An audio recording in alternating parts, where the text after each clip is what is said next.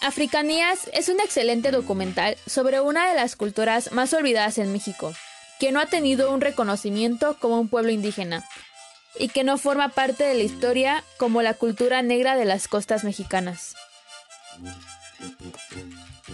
Ubicada en la zona geográfica entre los estados de Guerrero y Oaxaca, esta cultura conforma usos y costumbres que forman parte de la llegada de los españoles a la conquista de México, los cuales forman parte de la capacitación a los indígenas mexicanos por la introducción de ganado y el cuidado de los caballos de los españoles.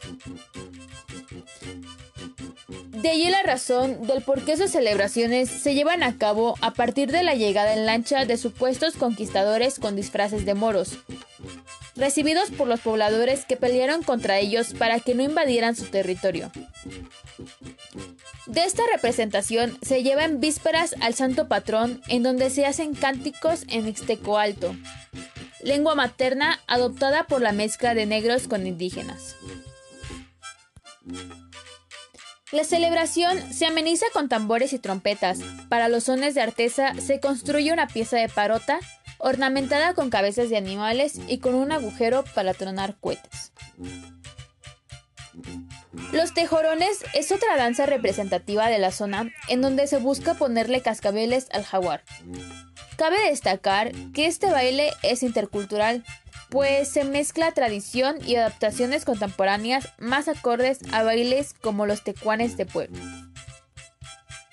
En temporadas que no son festividades, un violín y una quijada de burro generan música en donde habitantes de la costa chica de Guerrero y Oaxaca bailan un zapateado al son de la música, representando en ella la expulsión del estrés a razón de las arduas jornadas laborales que les generaban los patrones en su condición de esclavos.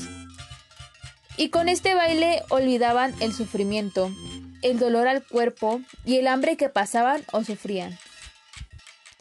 La comunidad, en vísperas de Día de Muertos, celebraban el baile más importante que es la danza de los diablos, baile tradicional que es representado en la fiesta grande de Oaxaca, la Guelaguetza.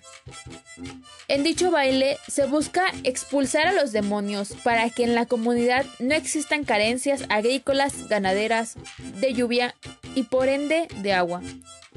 Que no sufran de hambre durante el año y exista salud para la población negra. Es en Día de Muertos este baile, pues se cree que en estas fechas la comunicación entre los muertos y los vivos está más abierta. Como podemos ver, la cultura negra en México implica una diversidad muy amplia de usos y costumbres que por generaciones nos ha costado aceptar como pueblo mexicano, no dando el reconocimiento a la cultura afroamericana de México, mal titulada Africanía. Su música es una forma de expresión en donde ellos divulgan su sentir y en ella expresan una forma de comunicación más sensible, en donde los receptores pueden percibir lo expresado en cada melodía. Pues dichas personas que generan esta música quieren ser perpetuos. Y nosotros como docentes no podemos excluir aquellas culturas y tradiciones que forman parte del acervo cultural de la nación. Como docente, cuando aporte a mis alumnos esta información cultural, generaré conocimiento y visión de los pueblos indígenas mexicanos. Su música formará parte del conocimiento musical de los niños y sus bailes generarán en ellos una visión más clara de lo que los niños indígenas bailan en diferentes poblaciones de México.